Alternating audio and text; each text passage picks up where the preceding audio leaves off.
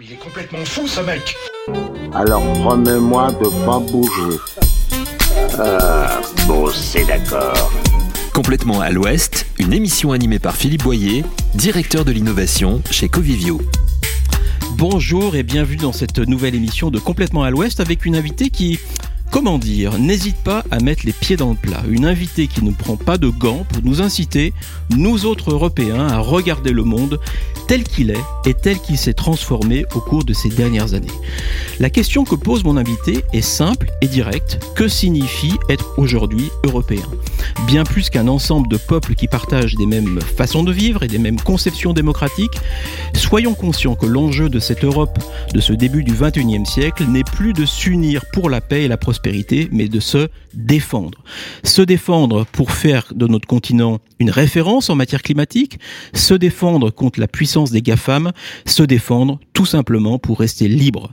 On ne naît pas européen, on le devient, pourrait être le slogan de notre invité. C'est parti, droit devant, largons les amarres et cap à l'ouest, complètement à l'ouest.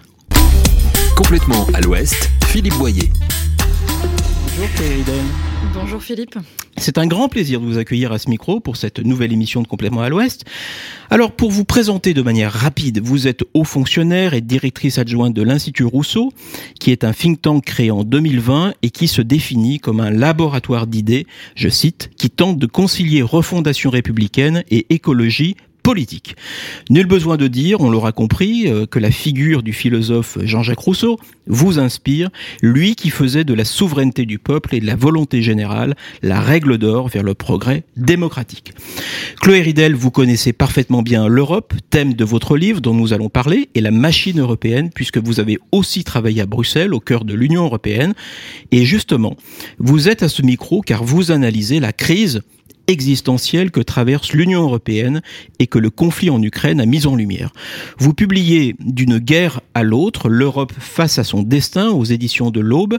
C'est un livre véritablement passionnant qui décortique la crise de l'idée européenne que nous connaissons depuis plusieurs dizaines d'années et surtout, et c'est le point le plus important, vous proposez des idées pour que nous, les Européens, nous puissions nous montrer à la hauteur des défis qui sont devant nous. Et nous allons, bien sûr, largement en parler tout au long de cette émission. Alors vous le savez peut-être, chacune de nos émissions commence par un extrait sonore en référence à notre sujet. Et là, nous allons voyager dans le temps à une époque où les institutions européennes étaient très jeunes et pleines de promesses, pleines d'espoir. Je vous pose très nettement la question, mon général, est-ce que vous êtes européen ou non? Du moment que je suis français, je suis européen, étant donné que nous sommes en Europe, et que je dirais même que la France a toujours été une partie essentielle, sinon capitale, de l'Europe. Par conséquent, bien sûr que je suis européen. Alors vous me demandez si je suis pour une organisation de l'Europe, et si je vous entends bien, vous voulez parler d'une organisation de l'Europe occidentale. À cet égard, je ne sais pas si vous arrive de relire euh, des déclarations que j'ai pu faire depuis des années et des années. Si cela vous arrive, vous vous apercevrez que j'ai parlé de l'Europe, et en particulier de la conjonction, du groupement de l'Europe occidentale, avant que personne n'en parle, et même en pleine guerre, parce que je crois que c'est en effet indispensable. Je crois qu'il y a, dès lors que nous ne nous battons plus entre Européens et Occidentaux, dès lors qu'il n'y a plus de rivalité immédiate et qu'il n'y a pas de guerre, ni même de guerre imaginable, entre la France et l'Allemagne, entre la France et l'Italie, et même, bien entendu, un jour, entre la France, l'Allemagne, l'Italie et l'Angleterre, eh bien, il est absolument normal que s'établisse entre ces pays occidentaux une solidarité. C'est cela l'Europe. Et je crois que cette solidarité doit être organisée. Il s'agit de savoir comment et sous quelle forme.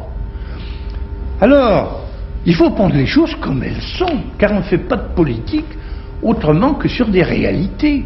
Bien entendu, on peut sauter sur sa chaise comme un cabri en disant l'Europe, l'Europe, l'Europe, mais ça n'aboutit à rien.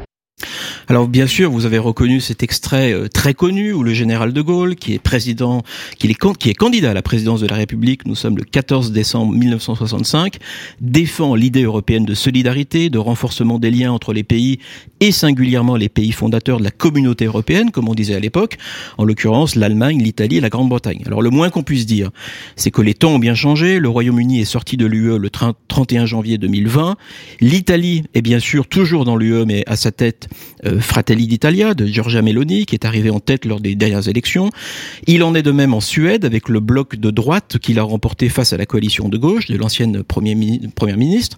Euh, d'ailleurs Suède qui au 1er janvier prochain présidera l'Union européenne. Quant à l'Allemagne, là aussi les temps ont bien changé, des tabous sont tombés depuis que le chancelier Olaf Scholz sur fond de guerre en Ukraine a précisé qu'il voulait faire de la Bundeswehr, l'armée allemande, le nouveau pilier de la défense en Europe. Chloé Ridel, est-ce que précisément l'heure n'est-elle pas venue, comme le disait le général de Gaulle, de sauter sur sa chaise comme un cabri en disant l'Europe, l'Europe, l'Europe, et ceci afin de réveiller, de secouer cette Europe? Non, parce que le général de Gaulle utilisait cette, cette phrase comme quelque chose de négatif. Je partage tout à fait par ailleurs euh, ces mots.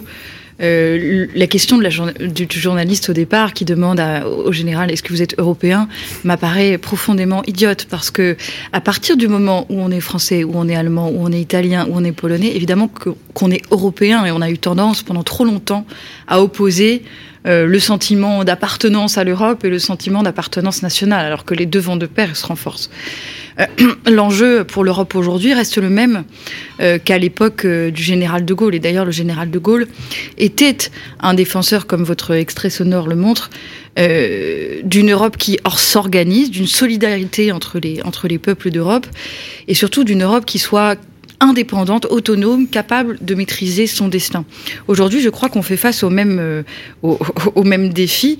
Euh, simplement, ça fait 60 ans qu'on n'a pas réussi à, à, faire de l'Europe cette puissance autonome. Euh, on a été dépendant pour notre sécurité depuis l'époque du général de Gaulle des États-Unis. C'est encore le cas et on le voit à travers cette guerre. Si les États-Unis n'avaient pas été là, si les États-Unis n'avaient pas mis sur la table 50 milliards d'euros, c'est le montant de, de leur aide financière, militaire et humanitaire à l'Ukraine, peut-être que l'Ukraine l'Ukraine n'existerait pas alors qu'il est. L'Union européenne, euh, dans son ensemble, c'est un peu moins de 20 milliards d'euros euh, d'aide. Donc on dépend des États-Unis pour notre sécurité. Hier, on dépendait de la Russie pour notre énergie. On dépend de la Chine et du marché chinois pour notre pour nos industries, pour notre marché, euh, pour notre marché. Donc on est euh, comment dire, on est dépendants tous azimuts, nous, les Européens. Et donc, c'est cet enjeu de construire une Europe euh, euh, autonome et, toujours d'actualité. Et, je pense que cette guerre pourra nous permettre d'avancer dans cette voie. La, crise européenne que vous constatez dans votre livre, c'est une crise de quoi? Une crise de la soixantaine, avec des articulations qui se grippent, un signe d'un vieillissement précoce. Comment définir cette crise et d'où vient-elle? Pour moi, ça fait, ça fait 25 ans que, l'Europe est en crise. C'est ce que j'explique dans mon livre, dans la première partie qui s'appelle Une longue agonie. Je fais le, constat que l'Europe a raté son entrée dans le 21e siècle, pour faire bref.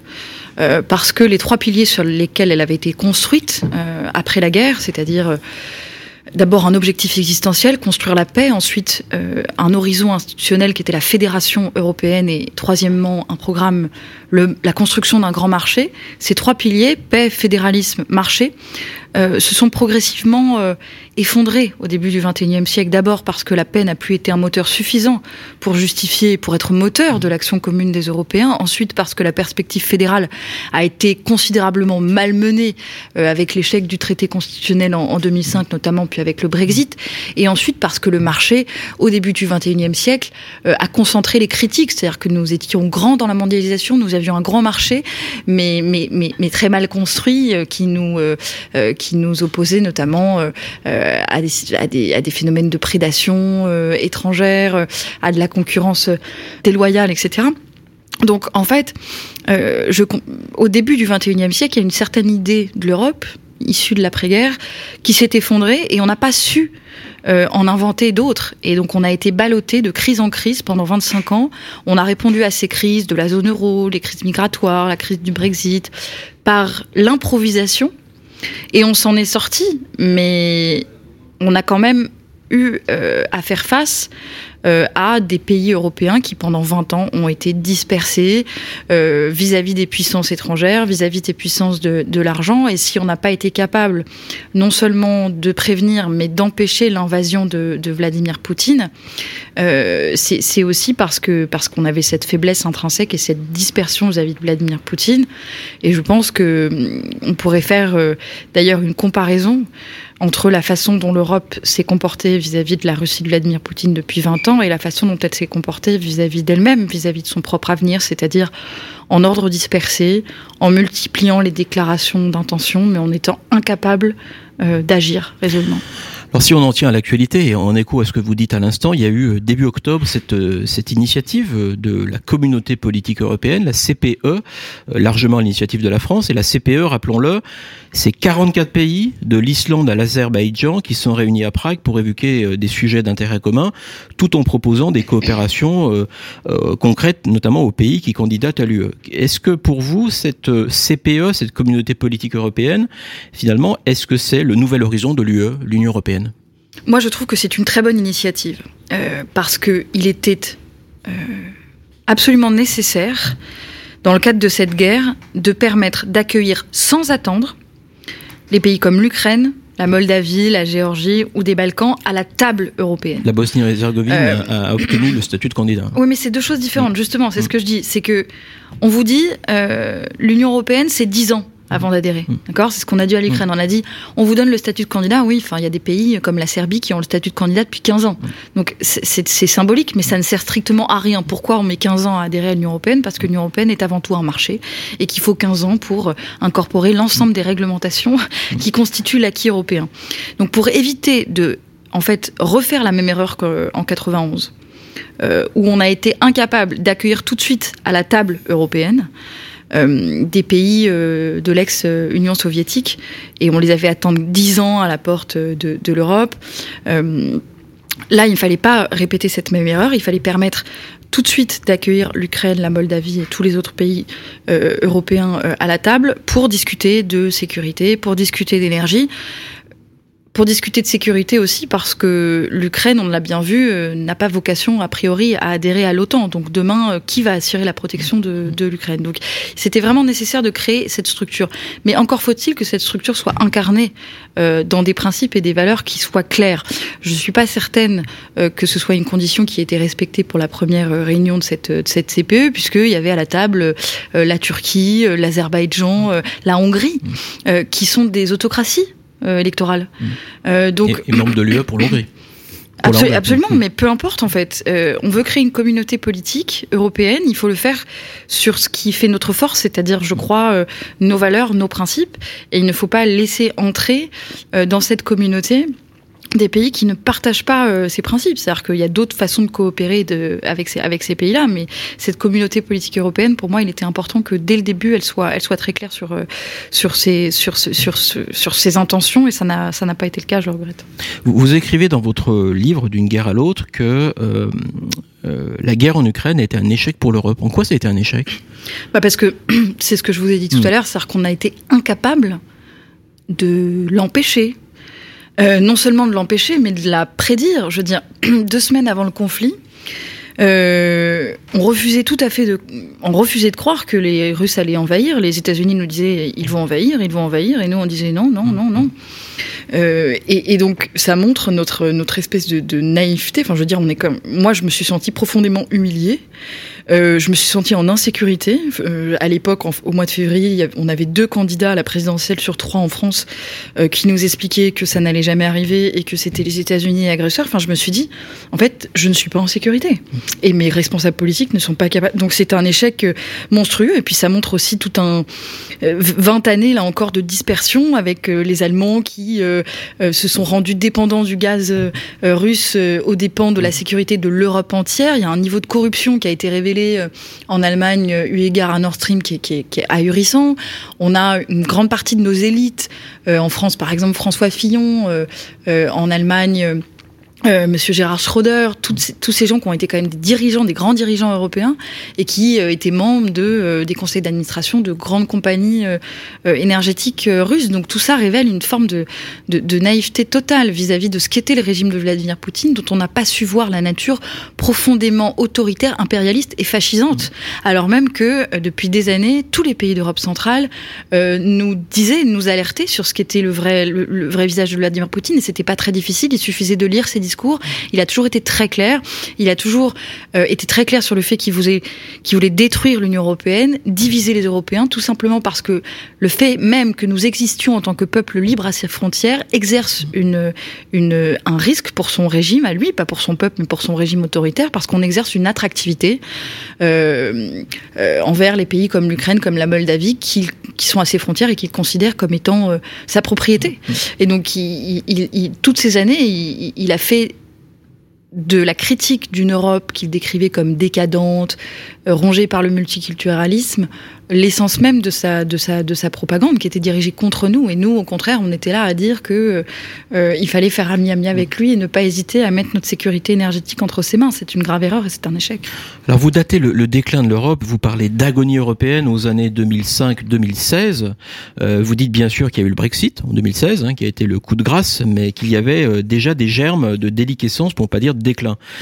Et, et à vous lire, tout aurait commencé en 1989 où l'Europe, je vous cite, s'est retrouvé en panne de moteur.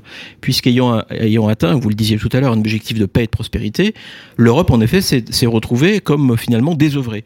Comment, comment, sur le fond, vous expliquez vraiment ce, coup de mou? Est-ce que vous dites par ailleurs aussi, euh, page 32, que pendant 20 ans, l'Europe a manqué de, femmes et d'hommes de bonne volonté? Comment finalement toutes ces bonnes volontés éventuellement manquantes ne se sont pas euh, liguées pour faire redémarrer cette machine européenne dont vous constatez le déclin? Mais Quand je parle de longue agonie, je parle de longue agonie de l'idée européenne d'après-guerre. Et c'est mmh. exactement ce que j'ai dit tout à l'heure, mmh. donc je ne vais pas répéter, mais pour moi, cette longue agonie, elle est liée au fait que les trois piliers de l'idée européenne d'après-guerre se dissolvent dans le XXIe siècle et qu'ensuite on est incapable d'inventer une idée européenne euh, nouvelle. Euh, et, moi, je, je, fais un peu de théorie politique dans mon livre. J'explique que pour parler d'idées européennes, il faut qu'il y ait d'abord un objectif existentiel, parce que quand vous êtes plusieurs nations, euh, vous pouvez pas les rassembler. Enfin, il faut, une, il faut comment dire, un objectif, euh, un horizon, quoi. un horizon pour les rassembler. Euh, il faut une raison d'être à l'union. Euh, et, et, pendant longtemps, ça a été la paix, euh, l'urgence de construire la paix et la prospérité. Mais ensuite, ça n'était plus, ça n'était plus un moteur suffisant, et donc on a été incapable de de, de, de, de trouver un, un, objectif existentiel de remplacement. Et au début des années 2000, on s'est totalement replié dans un programme hyper euh, technocratique. Euh, quand on lit les grands discours européens du début des années 2000, ça ne parle que de euh, modification des traités pour modifier le nombre de commissaires ou pour donner plus de compétences. Enfin, des choses qui ne parlent pas du tout au peuple. Et vous-même, vous, vous, avez travaillé au sein de, de l'Union européenne. Est-ce que c'est ce que vous avez également moi, j'ai travaillé, euh, j'ai travaillé au sein de l'Union européenne euh, dans les années 2010. Donc, euh, surtout, j'ai traversé surtout les crises de la zone euro, les crises migratoires et puis surtout le Brexit, puisque j'ai suivi une négociation Brexit pour la France. donc, c'est sûr que j'étais face à comment dire, à un monde dont on essayait d'empêcher à tout prix qu'il se défasse, mais on n'était pas du tout dans la construction. On était dans le damage control. Il n'y avait aucun horizon. Et quand je parle de dispersion tous azimuts et de manque de leadership, euh, je, je, consacre notamment un chapitre de mon livre euh, à la question allemande parce que euh, depuis 2005, depuis le début du 21e siècle, l'Allemagne s'est comportée comme un éléphant en Europe, c'est-à-dire que elle a fait euh, primer ses intérêts sur ceux du collectif. Beaucoup de pays font ça, sauf que elle, comme c'est le plus gros pays, mmh. eh ben ça a un impact sur l'ensemble. et donc elle s'est comportée comme un hégémone, égoïste et solitaire, plutôt que comme un leader, en, en au nom de la préservation de son modèle économique tourné vers l'exportation. Elle a voulu maintenir une inflation euh, très basse, une rigueur budgétaire à un moment où, euh, pendant la crise de la zone euro, c'était le contraire qu'il fallait faire, en signant des accords de libre-échange avec euh, tout le monde, y compris jusqu'en 2021, l'accord d'investissement avec la Chine, alors que ça n'était pas dans l'intérêt de, l'autonomie stratégique européenne, mais c'était dans l'intérêt de l'industrie allemande. Enfin bref, elle n'a eu pour boussole que et je parle là d'Angela Merkel, la préservation du, modèle allemand qui est entré progressivement en conflit avec euh, l'intérêt euh, général européen. Et je note que depuis l'invasion de l'Ukraine, euh, Olaf Scholz, le nouveau, euh, le nouveau chancelier, Chancelier, parle de, de changement d'époque. Mais c'est, c'est, c'est absolument primordial. Et parce que, en réalité, depuis le début du XXIe siècle, l'ensemble des avancées européennes ont correspondu avec des renoncements allemands. Comme si c'était une condition sine qua non pour qu'ils, pour qu'ils adviennent. La mutualisation des dettes pendant le Covid. Euh, Moi, je, pendant, pendant dix ans, on a essayé de, d'obtenir ça des Allemands. Euh, on l'a obtenu sur un renoncement. Euh, pareil pour la politique de quantitative easing de la BCE. Euh, là aussi, c'était, euh, je dirais, un, un renoncement allemand. Enfin, la- l'Allemagne a dû, a dû renoncer à cette politique euh, orthodoxe monétaire. Et, et d'ailleurs, cette politique de la BCE n'a cessé d'être dénoncée devant les tribunaux allemands pendant dix ans. Bon voilà, donc Nord Stream 2, pareil, ils ont dû y renoncer. Donc il y a quand même cette, quand je parle d'un manque de leadership, euh, c'est que c'est que l'Allemagne posait problème. Il y avait aussi euh, euh, la France aussi. Hein, euh, Nicolas Sarkozy, François Hollande n'ont pas fait euh, chacun de grands discours sur l'Europe et ce que ce que pourraient être ses objectifs au XXIe siècle. Bon voilà, donc je, je pense que l'on sort de ces 20 années, euh, 20 années de désorientation profonde et d'affa- d'affaiblissement progressif et que cette guerre vraiment nous, nous, nous donne un électrochoc. C'est pas une crise de plus parmi les, parmi les 20, c'est celle qui a connu l'Europe pendant, pendant 20 ans. Elle est profondément différente. C'est un moment euh, européen qui nous, qui nous tend un miroir euh, euh, très douloureux où on contemple tout ce qui a été l'étendue de nos faiblesses et notre naïveté, mais c'est aussi euh, euh, un électrochoc qui nous permet, enfin, qui fait naître un nouveau sentiment d'appartenance à l'Europe, qui nous a permis de prendre tout un tas de décisions très importantes. Et donc, il faut continuer sur cette, sur cette lancée. Allez, on va, on va marquer une courte pause musicale avec le, le titre que vous avez euh, choisi, euh, Chloé Ridel. Il s'agit de Nabucco de Verdi, euh, l'extrait du cœur des esclaves. J'espère qu'il n'y a pas de lien entre ce que vous avez dit sur l'Europe et ce morceau quand même. Allez, on l'écoute.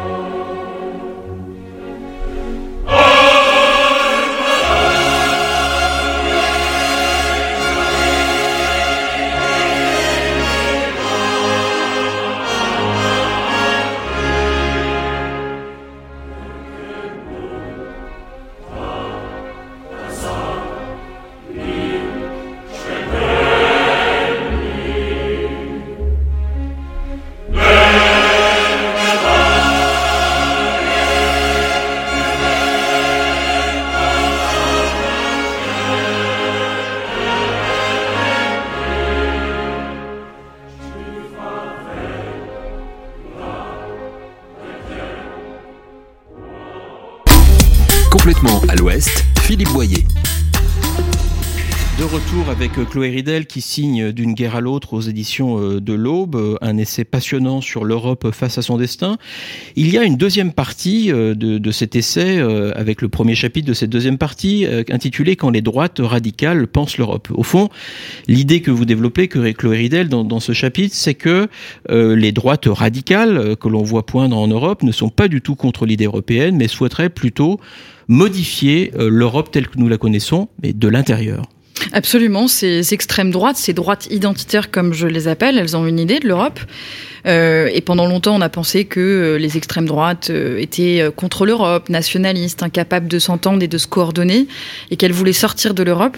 Or, ce n'est plus du tout le cas. D'ailleurs, Marine Le Pen en France, par exemple, a abandonné le programme de sortie de l'Europe en 2014, je crois, comme en fait tous les autres pays d'extrême droite, enfin tous les autres partis principaux d'extrême droite en, en Europe. Et aujourd'hui, ces, ces droites identitaires, sous l'impulsion de, de la Hongrie de Viktor Orban, donc du Premier ministre hongrois Viktor Orban, qui a été vraiment euh, un, théoricien et un moteur euh, de, de, la naissance du Front euh, des droites identitaires en Europe, et ben ces droites-là, elles, s'unissent et elles proposent une nouvelle idée de l'Europe qui sont qui est construite cette idée sur trois piliers les trois mêmes types de piliers qui ont, avaient fait le succès de l'idée européenne d'après-guerre euh, fondée par Jean Monnet, donc j'en parlais tout à l'heure.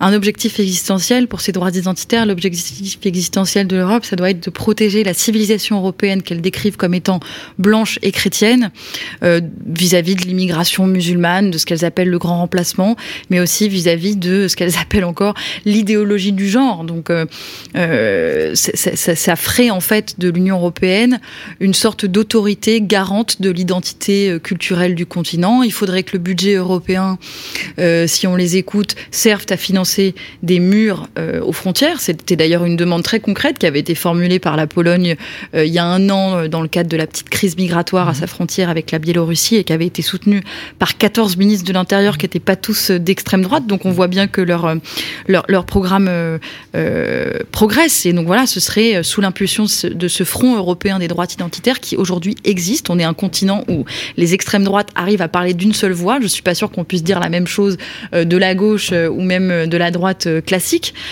Ces, ces droites identitaires, elles y arrivent et elles mènent une offensive idéologique et politique conquérante autour d'un programme de lutte d'immigration zéro, de protection de la famille traditionnelle, etc. Et on le voit au regard des récentes percées électorales de l'extrême droite en Suède, mais aussi, mais aussi en Italie. Donc, il s'installe en Europe une guerre des idées de l'Europe qui ne fait que commencer. Et je pense qu'il faut absolument opposer aux droits identitaires euh, que la civilisation européenne, bien entendu, existe. Et d'ailleurs, je crois que ça doit être notre objectif que de la préserver et de la défendre, mais que cette civilisation ne se définit absolument pas par le prisme de la race ou de la religion, euh, mais par une manière de vivre, un ensemble d'institutions, euh, de droits, de systèmes de redistribution sociale.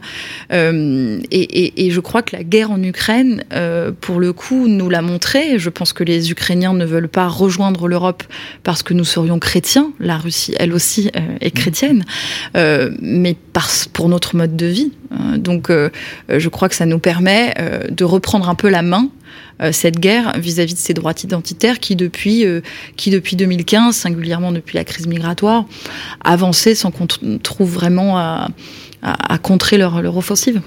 Allez, une toute dernière question avec une réponse brève. Il y a quelques jours, les éditions Gallimard ont ressorti l'ouvrage d'Edgar Morin, Penser l'Europe, qui date de 1987. Et la conclusion de ce petit livre, finalement euh, euh, aussi optimiste que, que, le vôtre, avec néanmoins tout ce que vous décrivez, c'est que le salut de l'Union européenne est dans la régénération de ses principes fondateurs.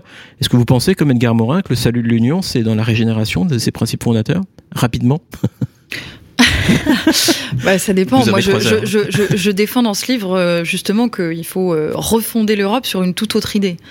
Euh, en abandonnant totalement l'idée européenne d'après-guerre, euh, qui était construite sur des, des piliers qui aujourd'hui ne sont plus du tout euh, les bons. L'Europe euh, n'a pas vocation à n'être qu'un marché, l'Europe n'a pas vocation à être une fédération, c'est ce que j'explique dans mon livre, euh, et l'Europe a réalisé la paix entre, entre ces nations, donc il faut, il faut totalement réinventer les, les fondements. Je pense que il faut maintenant se donner l'objectif de défendre et de promouvoir le modèle de civilisation européen basé sur le libéralisme démocratique euh, et sur euh, l'existence d'un État social. hein, c'est ce qui nous différencie par rapport au, au reste du monde.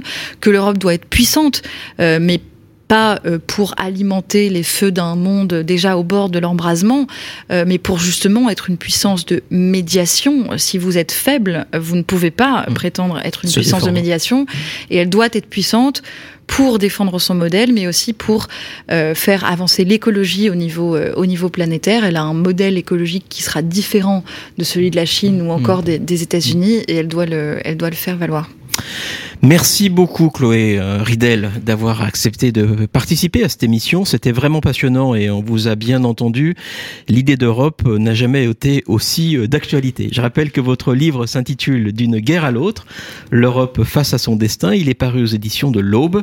Il faut vraiment le lire pour retrouver foi en l'avenir. En attendant, cette présente émission peut être écoutée ou réécoutée, vous le savez, en balado-diffusion, les fameux podcasts sur les principales plateformes en ligne.